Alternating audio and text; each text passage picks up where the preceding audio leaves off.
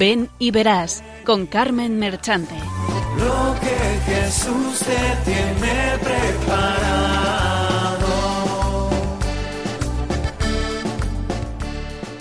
Benditos y alabados sean siempre los santísimos corazones de Jesús y de María.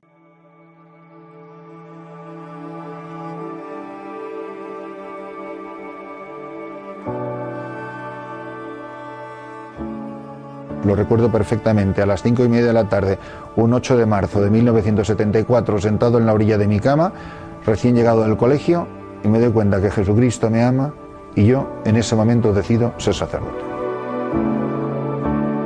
Era muy pequeño cuando empecé a pensar en ser sacerdote. Tendría unos seis años. Es como el Señor me ha puesto como un canalón de la gracia y se quiere derramar, ¿no? Entonces es sentir verdaderamente eso, que la gracia del Señor pues pasa por mi corazón y por mis manos y que llega a donde Él quiere, donde Él quiere. Y como vivimos en un mundo tan necesitado de Él, tan necesitado de gracia, pues es sentir verdaderamente que tú eres un instrumento del Señor. Para mí la vocación es eh, Dios que entra, irrumpe en la vida de una persona. Cuando yo me doy cuenta que Dios me ama, yo no, no puedo comprender otra manera de responder a ese amor que dando todo.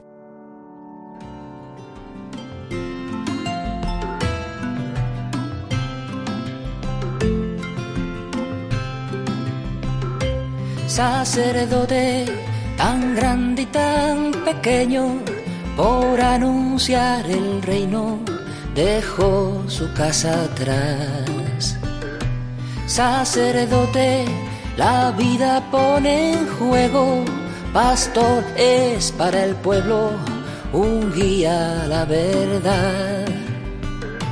Sacerdote, tan rico en los esfuerzos, tan pobre en los no quiero, pues quiere siempre ahora ya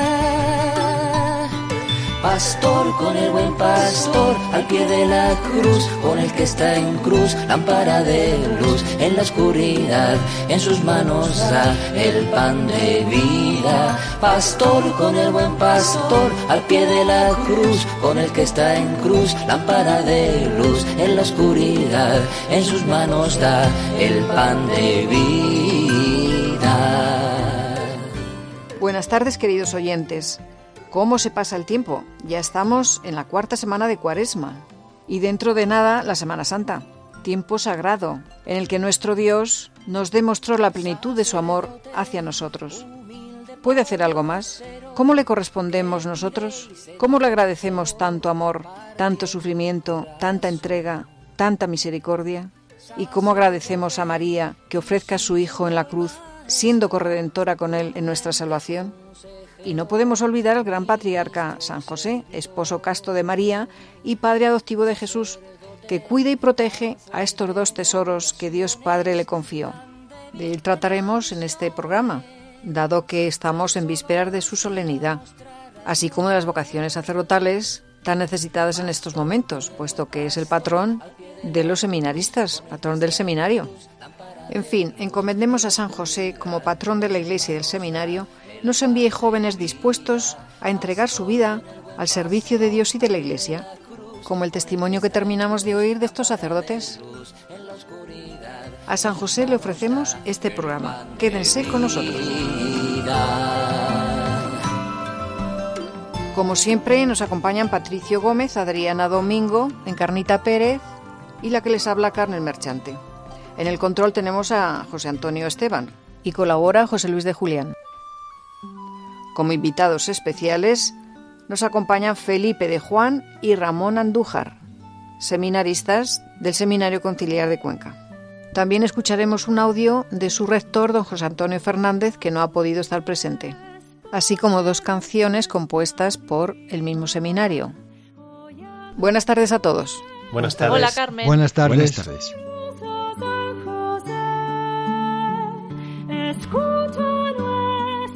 Y ya lo hemos adelantado, hoy trataremos la vocación sacerdotal. En la segunda sección les presentamos una semblanza, según el Evangelio, de la vida de San José. seguida de los testimonios de dos seminaristas del Seminario Diocesano San Julián de aquí de Cuenca, Felipe del Seminario Mayor y Ramón del Seminario Menor.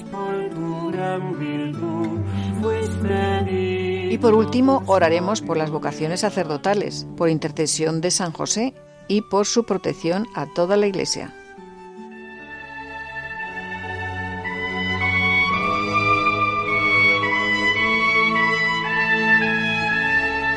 Doctrina.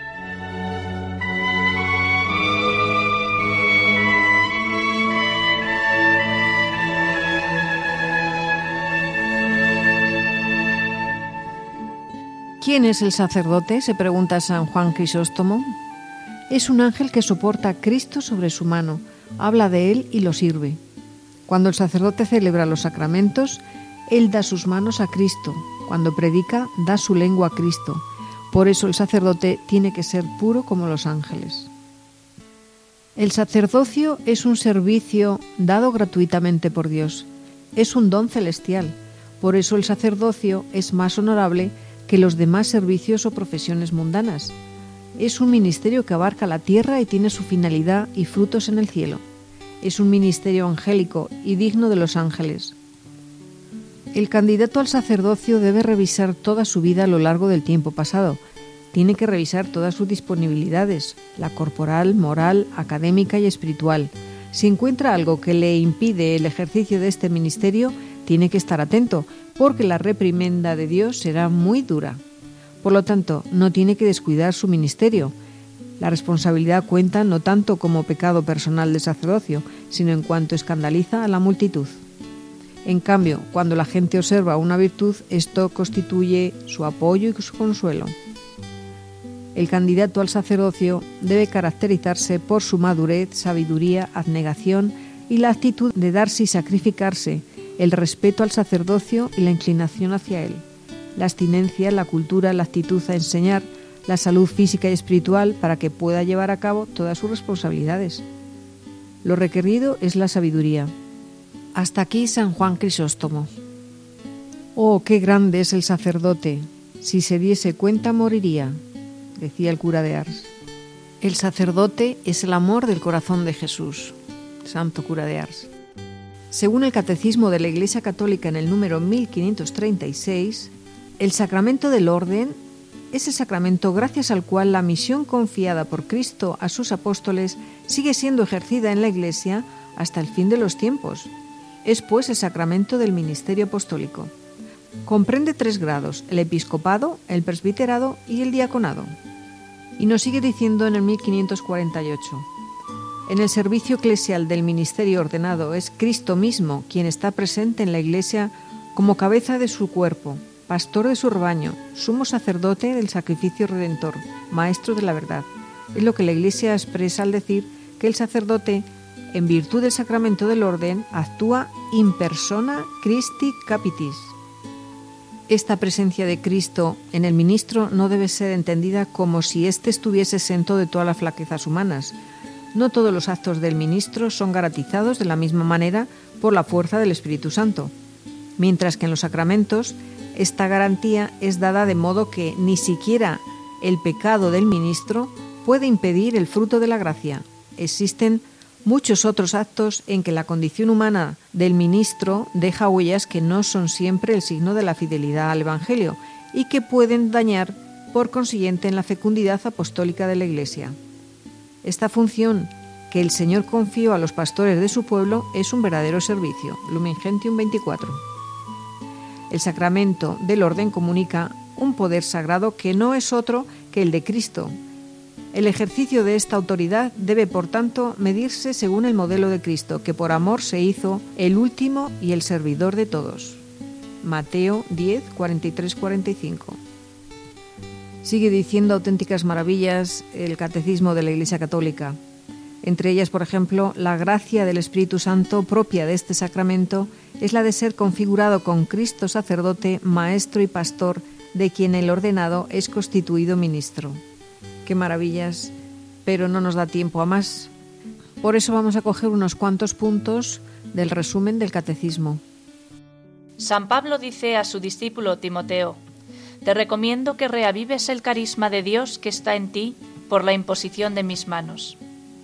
Y si alguno aspira al cargo de obispo, desea una noble función. A Tito decía, el motivo de haberte dejado en Creta fue para que acabaras de organizar lo que faltaba y establecieras presbíteros en cada ciudad, como yo te ordené. La Iglesia entera es un pueblo sacerdotal. Por el bautismo todos los fieles participan del sacerdocio de Cristo. Esta participación se llama sacerdocio común de los fieles. A partir de este sacerdocio y al servicio del mismo, existe otra participación en la misión de Cristo, la del ministerio conferido por el sacramento del orden, cuya tarea es servir en nombre y en representación de Cristo, cabeza en medio de la comunidad. El obispo recibe la plenitud del sacramento del orden que lo incorpora al colegio episcopal y hace de él la cabeza visible de la iglesia particular que le es confiada.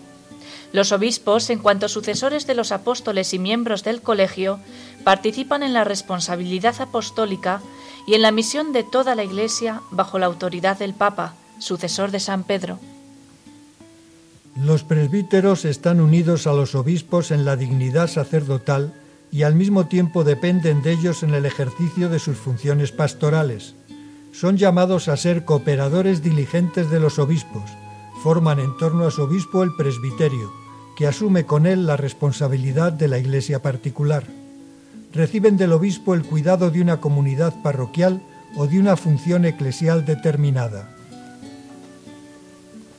Los diáconos son ministros ordenados para las tareas de servicio de la Iglesia. No reciben el sacerdocio ministerial, pero la ordenación les confiere funciones importantes en el ministerio de la palabra, del culto divino, del gobierno pastoral y del servicio de la caridad, tareas que deben cumplir bajo la autoridad pastoral de su obispo. El sacramento del orden es conferido por la imposición de las manos, seguido de una oración consecratoria solemne que pide a Dios para el ordenado las gracias del Espíritu Santo requeridas para su ministerio. La ordenación imprime un carácter sacramental indeleble. En la Iglesia Latina, el sacramento del orden para el presbiterado solo es conferido ordinariamente a candidatos que están dispuestos a abrazar libremente el celibato, que manifiesten públicamente su voluntad de guardarlo por amor del reino de Dios y el servicio de los hombres. Corresponde a los obispos conferir el sacramento del orden en los tres grados. Solo Jesús es capaz de llenar el corazón de alegría. Atrévete, joven, a decirle sí a Jesús. Él te necesita y te necesitamos todos.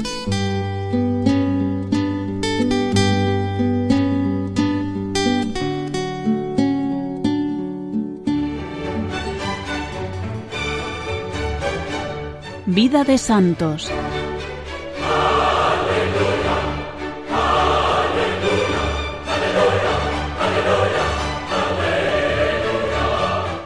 Les recordamos que están escuchando Radio María en el programa Ven y Verás.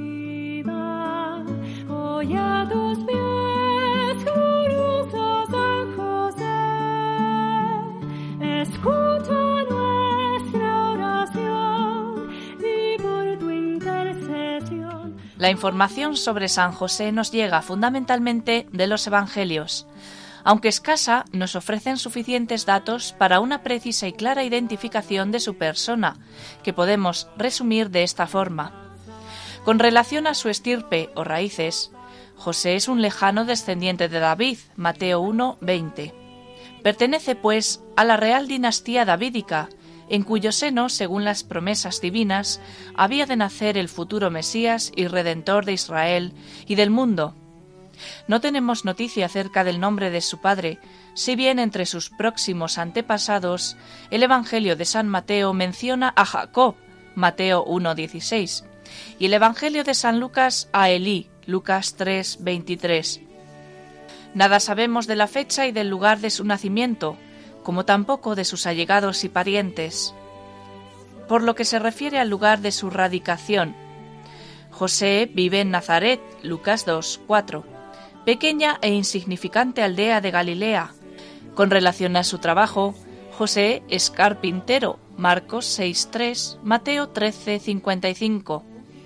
oficio que por aquel entonces abarcaba también tareas de albañil y de herrería. Cabe recordar que para los israelitas cualquier oficio era valioso, y en una aldea como Nazaret, ser carpintero significaba, sin más, ser estimado de todos. En cuanto a su conducta religiosa y moral, José es persona justa. Mateo 1, 19. Este calificativo que le atribuye la Biblia merece una explicación. De hecho, al ser justo, según la Sagrada Escritura, define la global actitud de una persona profundamente religiosa y santa, esto es, de una persona que tiene una gran fe en Dios y por lo mismo lo ama, lo honra y cumple con todos y cada uno de sus mandamientos. En la existencia de José entra un día una joven mujer irradiante de gracia y bondad. Su nombre es María. También ella es de la real estirpe de David. Ambos se aprecian y se quieren, y llega para los dos un día de inmensa felicidad. Es el día en que han de celebrar los esponsales. Según la costumbre judía de entonces, los esponsales se consideraban como el inicio de la vida matrimonial, si bien los recién casados seguían durante un periodo de tiempo viviendo cada cual en su casa. Al término de dicho tiempo se celebraban las bodas y a partir de ese momento marido y mujer empezaban a convivir. El tiempo que transcurría entre los esponsales y las bodas lo empleaba el esposo en preparar su futuro hogar. El matrimonio de José y de María es un acontecimiento del todo normal y legal, y como tal lo consideran los habitantes de Nazaret. El matrimonio de un hombre en su plena madurez humana, religioso y ejemplar, con una joven y hermosa mujer recatada y de vida irreprochable. Al desposarse con María, San José entra de lleno en la misión para la cual Dios lo había escogido. Dos textos de los Evangelios aclaran y condensan de una manera espléndida los inicios de dicha misión. El primer texto se relaciona con el misterio de la Encarnación, Lucas 1, 26, 35, y dice así. Envió Dios al ángel Gabriel a una ciudad de Galilea llamada Nazaret, a una joven prometida a un hombre llamado José, de la estirpe de David. El nombre de la joven era María. El ángel entró donde estaba María y le dijo, Dios te salve, llena de gracia, el Señor está contigo. Al oír estas palabras, ella se turbó y se preguntaba qué significaba tal saludo. El ángel le dijo, No temas, María, pues Dios te ha concedido su favor.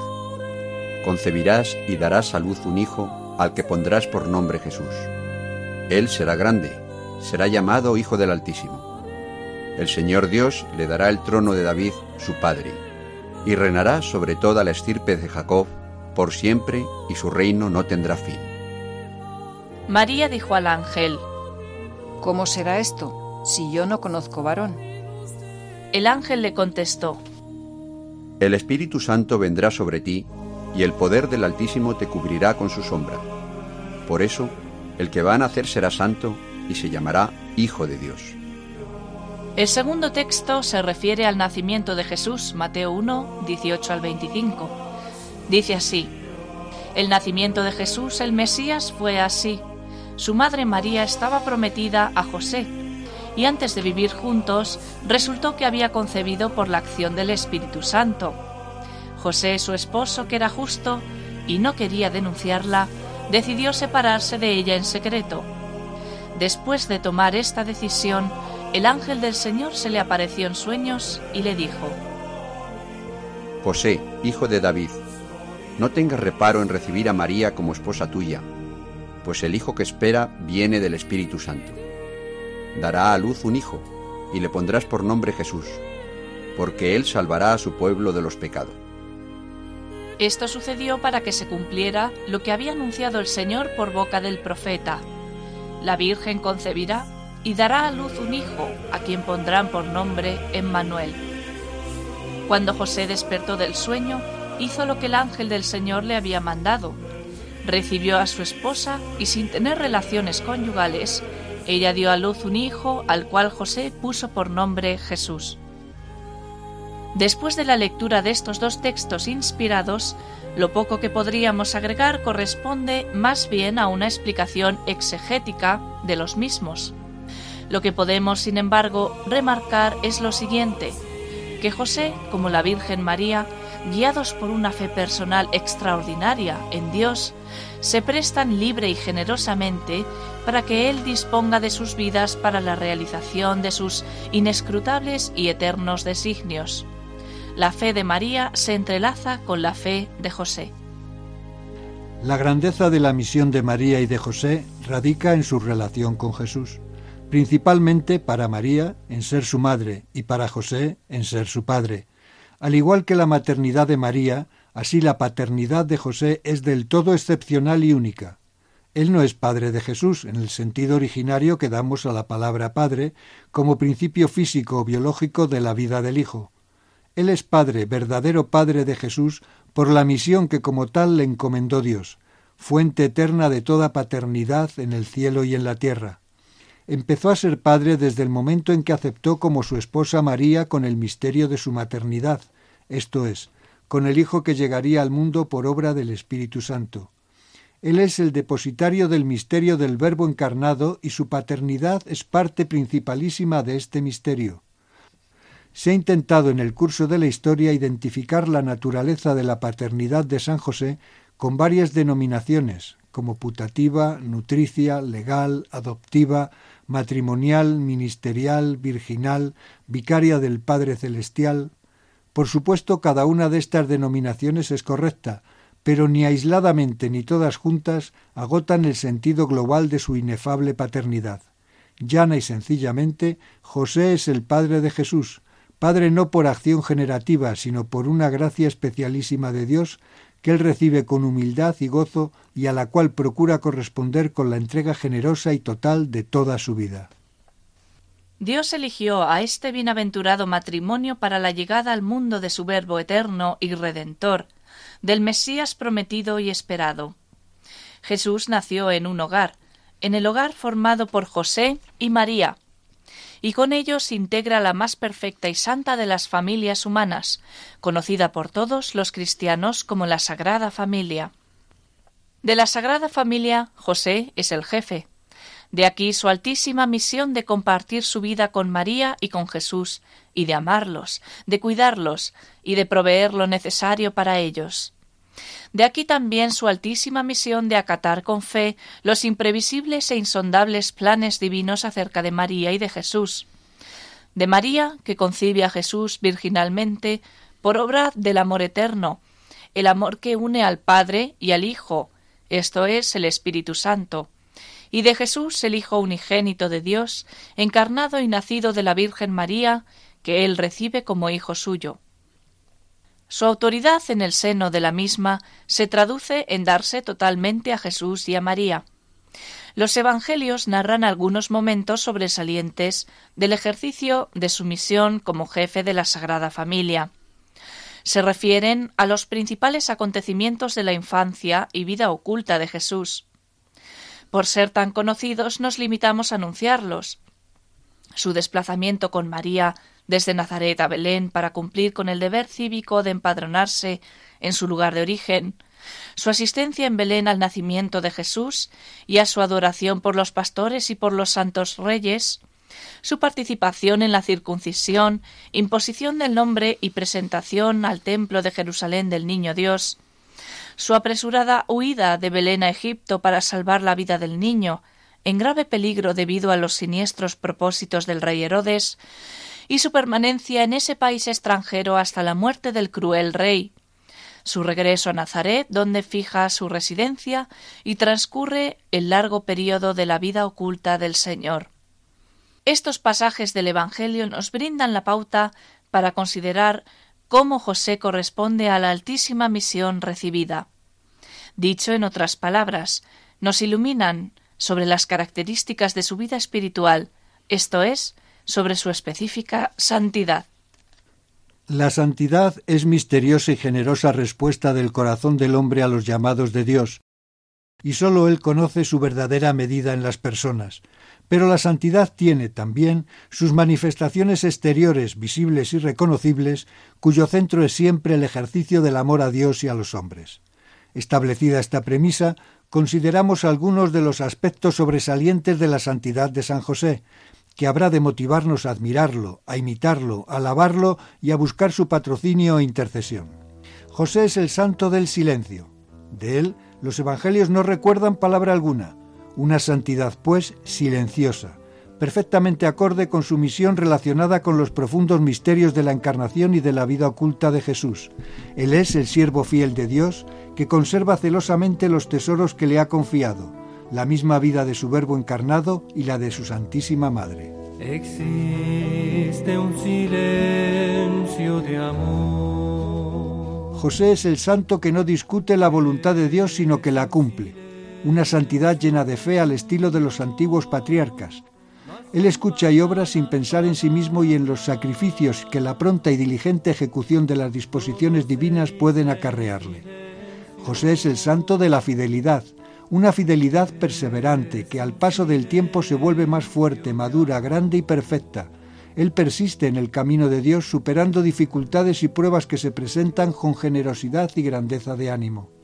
José es el santo de la renuncia total de sí mismo, una renuncia sacrificada como aquella de Jesús y María. Él renuncia libre y voluntariamente a sí mismo para que brille en todo su esplendor el designio divino sobre nuestra salvación. José es el santo de la constante convivencia con Jesús y María, una convivencia que ya podemos llamar cristocéntrica y mariana, ya que con Jesús y María comparte su amor, sus deseos, sus alegrías, sus penas, su vida entera. José es el santo del trabajo y de la sabia utilización de las cosas, una laboriosa dinámica que emplea tiempo y energías para proveer de lo necesario a Jesús y María. José, en fin, es el santo de la perfecta castidad, de la remarcadísima piedad, de la humildad, de la paciencia y de la dulzura, una santidad amplia y profunda, ya que hizo fructificar en su vida con creces los maravillosos dones de gracia y de naturaleza que Dios le concedió en vista de su misión tan grande y tan singular en la historia de nuestra salvación. No conocemos cuándo murió, con probabilidad al término de su misión, esto es, poco antes de que el Redentor iniciara su vida pública. Sabemos, no obstante, cómo murió. Fue un pasar tranquilo del tiempo a la eternidad en brazos de Jesús y de María, que lo acompañaron solícitos con su agradecimiento y con su tierno cariño. Por eso se le conoce como el patrono de la buena muerte. El bienaventurado José sigue presente en la historia de la Iglesia, sigue cumpliendo con ella, que es el cuerpo místico de Cristo, la misión que desempeñó con Jesús, brindándole protección, ayuda y defensa, especialmente en tiempos difíciles y angustiosos. Su divino patrocinio se extiende a cada uno de los fieles, particularmente a quienes acuden a él para invocarle, imitarle y alabarle. Especial recuerdo merecen unos datos muy significativos relacionados con la misión de José en la Iglesia. En diciembre de 1870, Pío IX declara su patrocinio sobre toda la Iglesia. En 1921, Benedicto XV establece la fiesta de la Sagrada Familia. En 1955, Pío XII instituye la fiesta de San José Obrero. En 1962, Juan XXIII, que bajo la protección de San José había puesto el Concilio Vaticano II, introduce su nombre en el canon de la misa.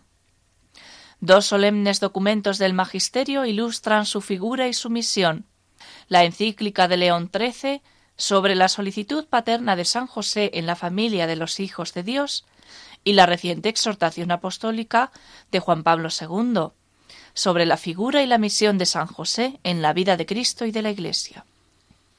Sobre la eficacia del patrocinio de San José dan testimonio en todo tiempo sus millones de devotos. Nos limitamos aquí al testimonio de una gran santa y preclara guía de almas en el camino de la perfección. Santa Teresa de Ávila, en el capítulo sexto de su vida, dice Tomé por abogado y señor al glorioso San José y me encomendé mucho a él. Vi claro que de todas mis necesidades, este Padre y Señor mío me sacó con más bien que yo le sabía pedir. No me acuerdo, hasta ahora, haberle suplicado cosa que le haya dejado de hacer es cosa que espanta las grandes gracias que me ha hecho Dios por medio de este bienaventurado santo y de los peligros que me ha librado, así del cuerpo como del alma. A otros santos parece les dio el Señor gracia para socorrer en una necesidad. A este glorioso santo tengo experiencia que socorre en todas y que quiere el Señor darnos a entender que así como le fue sujeto en la tierra, así en el cielo hace cuanto le pide. Quería yo persuadir a todos fuesen devotos de este glorioso santo, por la gran experiencia que tengo de los bienes que alcanza de Dios. No he conocido persona que de veras le sea devota y no la vea más aprovechada en la virtud. Desde algunos años, en la solemnidad de su fiesta, le pido una cosa y siempre la veo cumplida. Si va algo torcida la petición, él la endereza para más bien mío. Solo pido por amor de Dios que le pruebe quien no me creyere y verá experiencia del gran bien que es encomendarse a este glorioso patriarca y tenerle devoción. En especial, personas de oración siempre le habrían de ser aficionadas. Quien no hallare maestro que le enseñe oración, tome este glorioso santo por maestro y no errará el camino.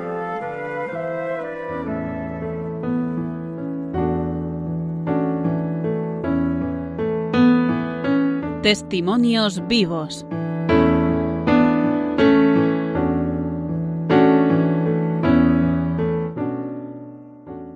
Estamos tratando la vocación sacerdotal en el programa Ven y Verás en Radio María. Les ofrecemos unas palabras que nos ha enviado el rector del seminario, don José Antonio Fernández, ya que no ha podido estar presente en este programa.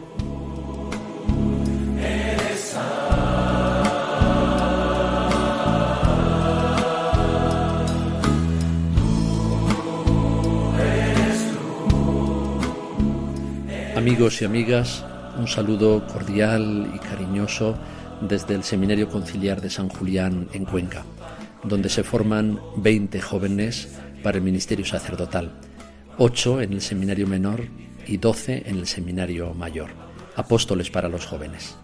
De eso se trata y para eso reza la campaña de este año del Día del Seminario con esas palabras, para estar cerquita de los jóvenes, para que los jóvenes sepan que no están solos en el camino de la fe necesitan pastores, todos necesitamos pastores y por eso debemos rezar mucho sin desfallecer para que el Señor siga suscitando entre sus jóvenes chicos que le sigan con alegría y con generosidad. Recemos por los que aquí se forman, pero no olvidemos en la oración también rezar por las familias donde están creciendo los niños, adolescentes y jóvenes de nuestro tiempo, para que se abran al don de la vocación sacerdotal y para que tú, joven, adolescente, si oyes en lo íntimo del corazón la llamada de Jesús, que te invita a seguirlo de una manera muy particular en el ministerio sacerdotal, que no acalles esa llamada, que la sigas con alegría, con generosidad, sabiendo que nada te va a hacer más feliz que prestarle tus labios, tu vida entera a Jesús y ser entre los hombres el buen pastor que la Iglesia está necesitando y que Jesús quiere de cada uno de nosotros. Feliz día del seminario a todos, os necesitamos, necesitamos de vuestra oración y necesitamos de vuestra colaboración. Un saludo a todos y muchísimas gracias. Gracias a usted, don José Antonio, por haber tenido este detalle.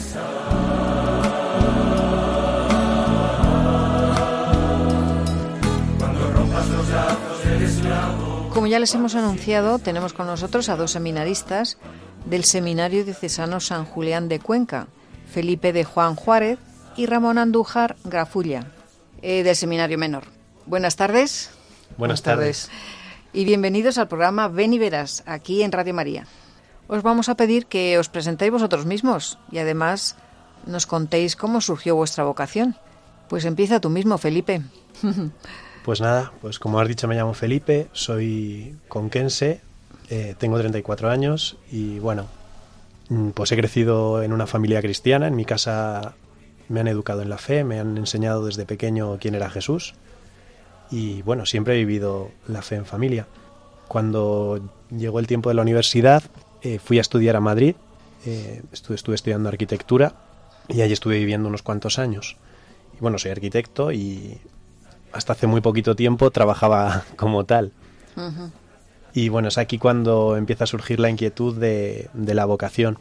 Eh, yo estaba trabajando, a la vez también estaba estudiando el máster de para ser profesor, el máster de secundaria para ser profesor en, en, un instituto. Y bueno, pues fue una manera muy sutil, ¿no? Dios eh, no fue una vocación en la que Dios irrumpiese de, con De violencia. No, fue una cosa, pues eso, poco a poco, ¿no? Eh, pues fui tomando conciencia de, de que, bueno, surgía en mí un deseo de, de dar la vida por los demás. No sabía muy bien cómo ni dónde, pero eso estaba en mi corazón. Y bueno, pues poco a poco en la oración, en, en el acompañamiento espiritual, pues, pues fui viendo más claro. Y, y bueno, y este mismo verano eh, yo he empezado el seminario, este curso, estoy en primero de filosofía. Y, y este mismo verano, pues la cosa se fue aclarando más dentro de mí y, y nada, pues en septiembre di el paso de, de irme al seminario y nada, estoy muy contento. Ahora ves que, que te llena, ¿no? Lo que antes te encontrabas vacío. Sí, sí, ha sido algo, algo así, ¿no? Porque, bueno, yo veía que tenía de todo, que, bueno, tenía todo lo que yo había querido, ¿no? Y sin embargo sentía una insatisfacción interior que, pues que nada llenaba. Claro. Y es verdad que ahora estoy muy contento, muy contento, más contento que nunca. Qué bien, qué bien. El Señor llena. Sí, seguro. Como decía Benedicto, lo da todo, no quita nada y lo da todo, ¿no? Benedicto XVI, me refiero. Bueno, ¿y tú, Ramón? ¿Qué nos cuentas? Bueno, pues yo soy Ramón, tengo 17 años y soy de un pueblo de aquí, del sur de la provincia de Cuenca, que se llama San Clemente. Bien, pues yo nací en un ambiente cristiano, una familia cristiana, me educaron como a cualquier compañero y amigo mío. Y con- conforme fui creciendo marché a la escolanía del Valle de los Caídos Ah, mira. en la Qué que estuve unos años. Y al salir casualmente de la escolanía al terminar mi tiempo allí en la estancia me invitaron a pasar una convivencia aquí en el seminario de Cuenca. Y la verdad es que me gustó mucho y yo tenía ganas de entrar porque me gustaba el ambiente y veía que los seminaristas eran felices y yo también quería ser como ellos Ay, qué bueno.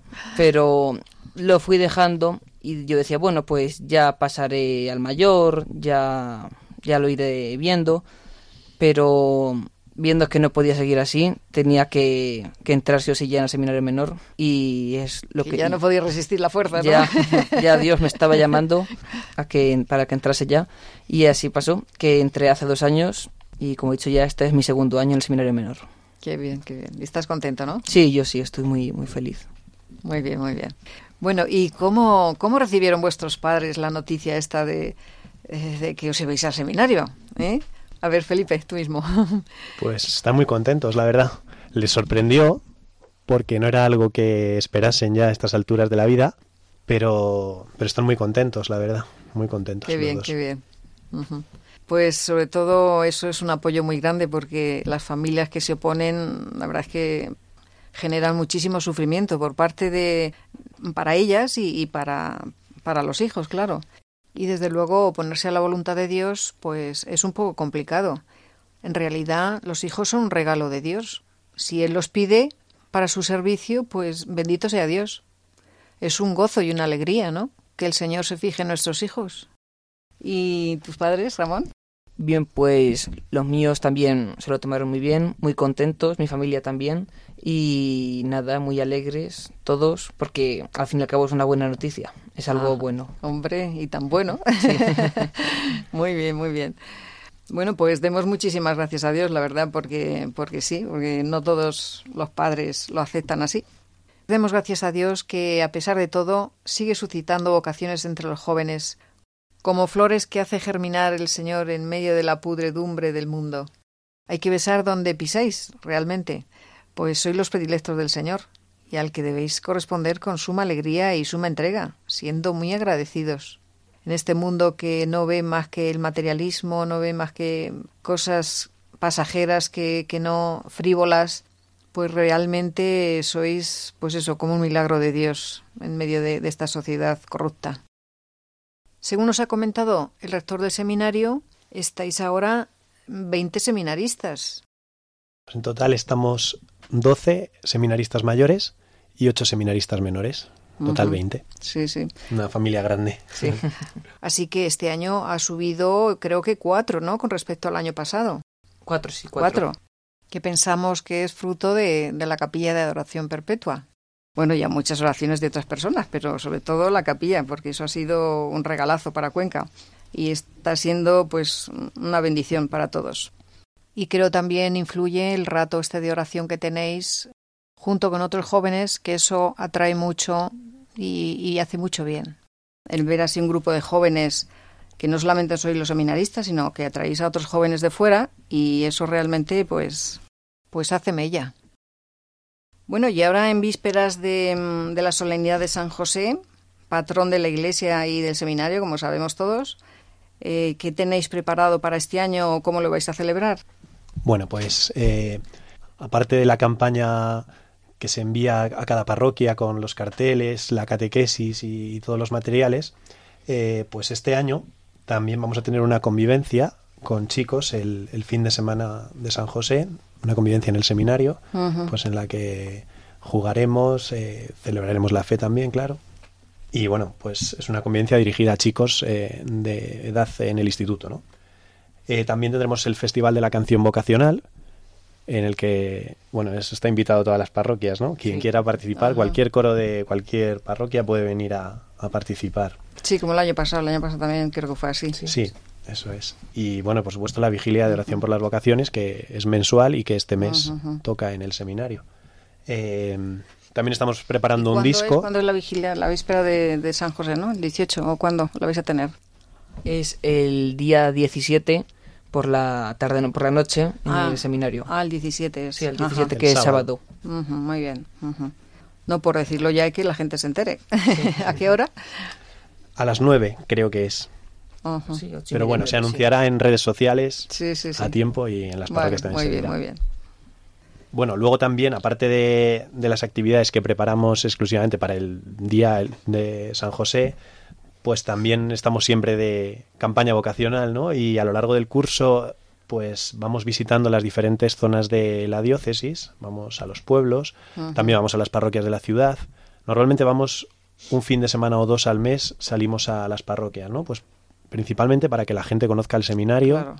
conozca a los seminaristas, les ponga cara, lo sientan su seminario muy cercano para que recen por nosotros y también para bueno pues para animar la cultura vocacional en las parroquias y suscitar vocaciones. Ahora que dices de Rece por nosotros, sabes que en las peticiones, que es la campaña que se ha hecho de Radio María este año, pues en las peticiones que han hecho, muchas de ellas iban dirigidas a pedir por los seminaristas, ¿eh? Por los sacerdotes y por los seminaristas. O sea que eh, para que veáis que la gente os quiere y, y desea que haya muchos.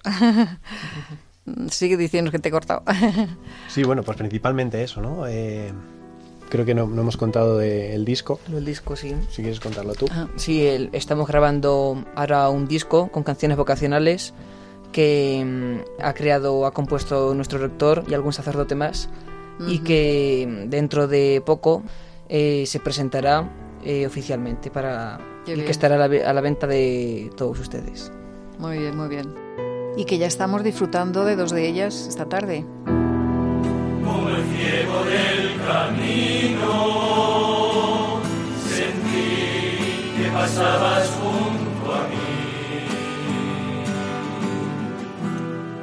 Y sin verte sabía que Bueno, ¿y qué es para, para ti San José, por ejemplo? Nos va a contestar Ramón. Bien, pues San José, como todos sabemos, es el esposo de la Virgen María y el padre de Jesús, es el patrón de los seminarios y es el ejemplo a seguir de cualquier padre cristiano. Eh, es también un santo muy popular al que nosotros, especialmente como seminaristas, nos encomendamos y es a él al que le pedimos que nos conceda más vocaciones sacerdotales para nuestra diócesis conquense, en Ujú. este caso. Pero quizá haya oyentes que dirán, bueno, ¿y por qué es el padre del seminario? ¿Por qué es el patrón de Bien. los seminaristas? Pues sí, es verdad que puede haber gente que se lo pregunte y eso es debido a que él fue el primer, fue el padre, fue el formador del primer seminarista, que fue Podríamos decir que fue el, el rector del Fue el primer rector, seminario. sí. qué bueno. Sí, sí, sí. Y el que mejor cuidó la formación Sí, de- del primer de seminarista y el que mejor lo mimó, lo, Sí. le, lo enfocó hacia Dios Padre, etcétera, etcétera, a, a servir al servicio de la Iglesia, ¿no? Pues qué mejor patrón podéis que coger Claro. ¿eh? Que el mismo, el mismo José. Muy bien. Eh, ¿Tienes algo que añadir, Felipe? Bueno, lo ha explicado muy bien Ramón. Sí. Sí, no, bueno, decir que para mí San José pues es un modelo de, de confianza en Dios. O sea, él se fía pues totalmente de Dios, ¿no? Y ya lo quisiera yo para mí, ¿no? Una confianza así. Sí, la verdad es que es impresionante, eh, eh, no sé, la entrega de, este santo, la humildad, el silencio con que vivía, un hombre tan casto y tan prudente que supo cuidar con tanto esmero y tanta ternura a los dos tesoros que le, que le encomendó Dios Padre, que fueron Jesús y María. Y madre mía, es, es impresionante, la verdad es que es un hombre, ya decía Santa Teresa, que todo lo que le había pedido a él nunca se lo había negado, nada le había negado. Pero qué maravilla que Dios Padre elige a dos almas vírgenes para traer a su hijo al mundo virgen también. ¿Qué tres corazones se juntaron? ¿Cómo se amarían? Bueno, y, y nos podríais contar un poquito lo que es el día a día allí en el seminario. ¿Cómo, cómo lo organizáis? ¿Cómo, ¿Cómo vivís desde que os levantáis hasta que os acostáis? Bueno, la, la rutina del seminario mayor y del menor es ligeramente diferente, entonces empiezo yo contando lo que hacemos en el seminario mayor, cómo vivimos. Sí, sí. Bueno, en realidad la vida es como vivir en casa, una casa más grande, y, pero también es una vida muy familiar, ¿no? Empezamos el día con la misa, ahí ponemos los cimientos para todo el día, Claro. con la misa y la oración de la mañana. Después, bueno, desayunamos y ya tenemos las clases. Tenemos toda la mañana de clases, filosofía y teología. Se estudian dos años de filosofía y después cuatro de teología.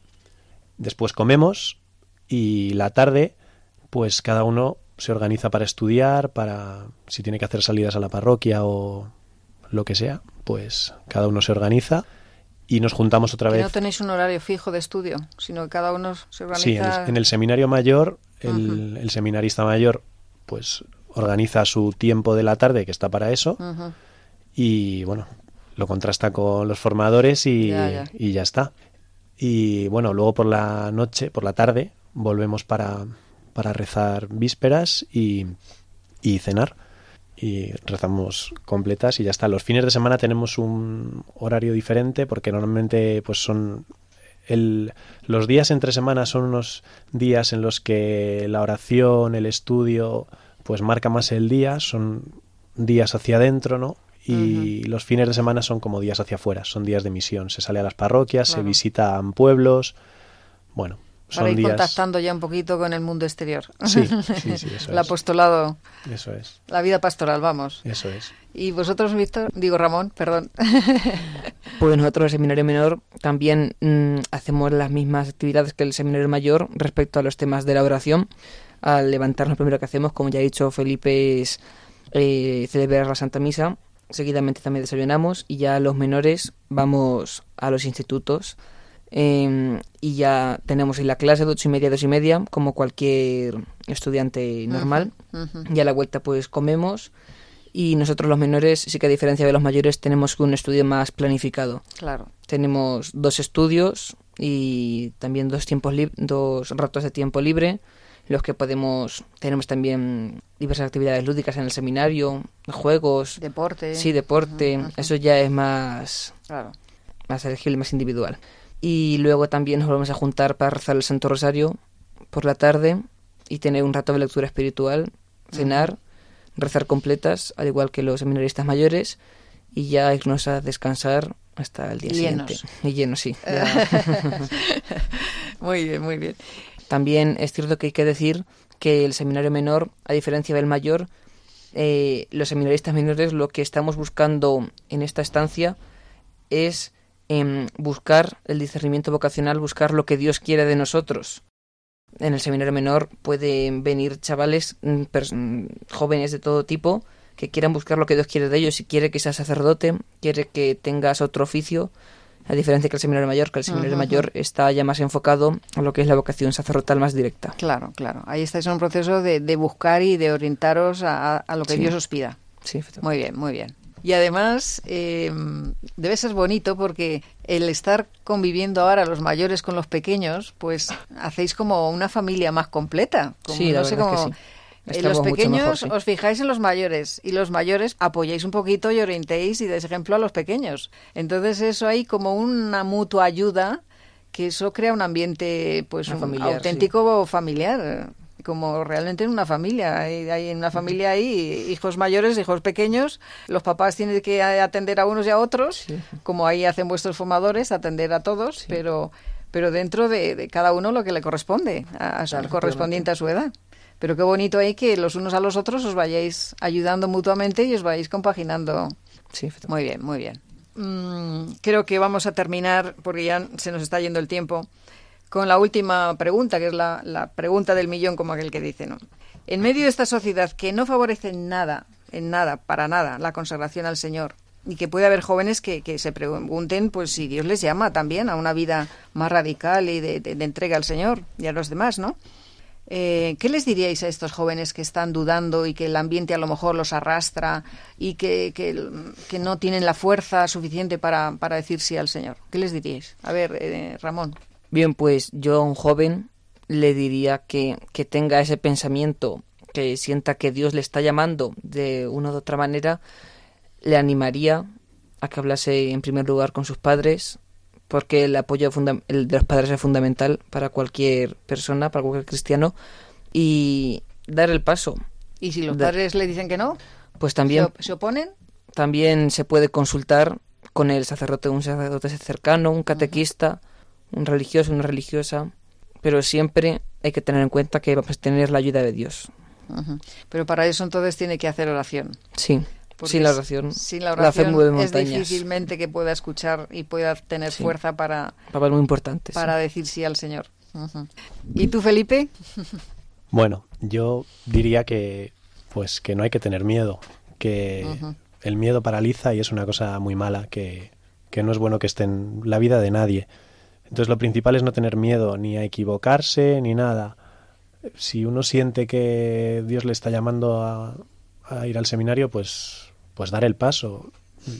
Si el seminario tampoco es una cosa no- bueno, no, no es una cosa definitiva, desde luego, ¿no? Esto es como un noviazgo. Claro, Y claro. ya está. Si uno va al seminario porque parece que hay señales de vocación, pues va. Si luego se clarifican las cosas en el proceso del seminario, pues bendito sea Nadie Dios. te obliga a quedarte. Claro. Claro que sí. Claro. Y no es una equivocación, todo enriquece, ¿no? Claro. Es un tiempo precioso, muy bueno. Y pues eso, es- no hay que tener miedo, ¿no? Eso es lo principal. Pues muy bien. Pues nada, muchísimas gracias, queridos oyentes. Les damos las gracias aquí a, a Felipe eh, de Juan Juárez y a Ramón Andújar Grafulla, que han tenido la delicadeza de estar aquí un ratito con nosotros, que ahora están muy ocupados con las preparaciones de, de la celebración de San José. Y bueno, pues esperamos que, que en otra ocasión también podáis venir por aquí. Así que muchísimas gracias, que Dios os lo pague y San José, desde luego, os ayude en vuestra vocación, que seáis fieles al Señor y, y, bueno, si Él quiere, pues que lleguéis a- al sacerdocio como Dios manda. Buenas tardes y, y Buenas que Dios os bendiga. Muchas gracias.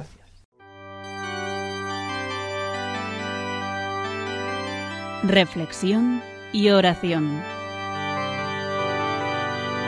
rendido a tus pies, oh Jesús mío, te pido humildemente vivir para amarte, serte fiel. Mira que soy pobre, oh buen Jesús, soy débil y necesito apoyarme en ti para no caer a las puertas de tu corazón. Vengo, vengo, llamo, llamo y espero, oh Señor, y del mío te hago decidida entrega.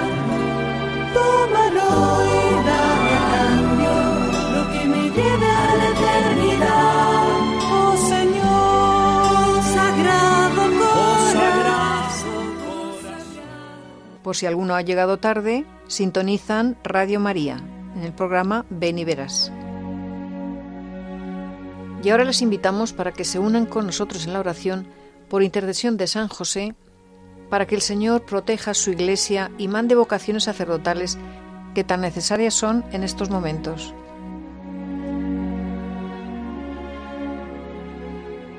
Oh Dios Todopoderoso y Eterno, en tu inagotable amor has provisto ministros para tu iglesia.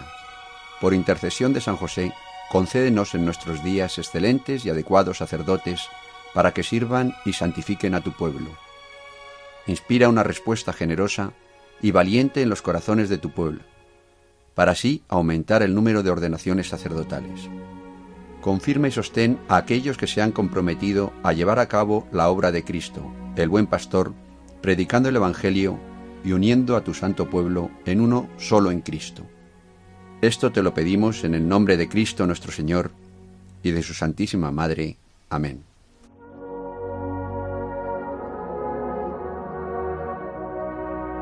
Oración de San Juan 23. José, sé siempre para nosotros un protector. Que tu espíritu interior de paz, de silencio, de trabajo honrado y de oración al servicio de la Iglesia nos vivifique y nos alegre en unión con tu esposa bendita, nuestra Madre dulce e inmaculada, en el amor fuerte y suave de Jesús, Rey glorioso e inmortal de los siglos y de los pueblos. Amén.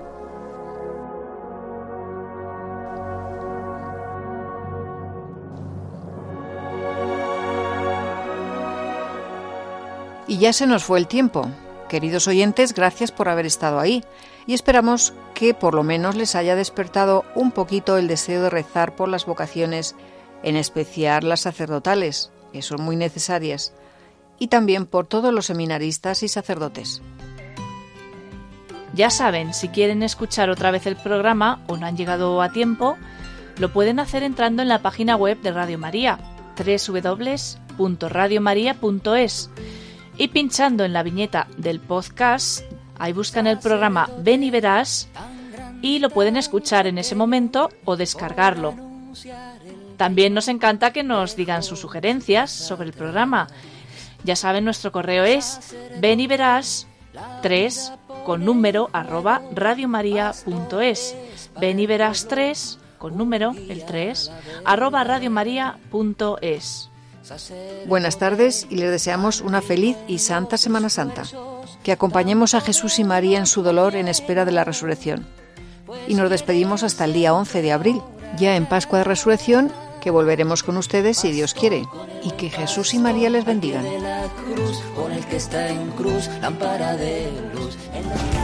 Ven y verás, ven y verás, alguien te ama y quiere Ven y verás Ven y verás con Carmen Merchante.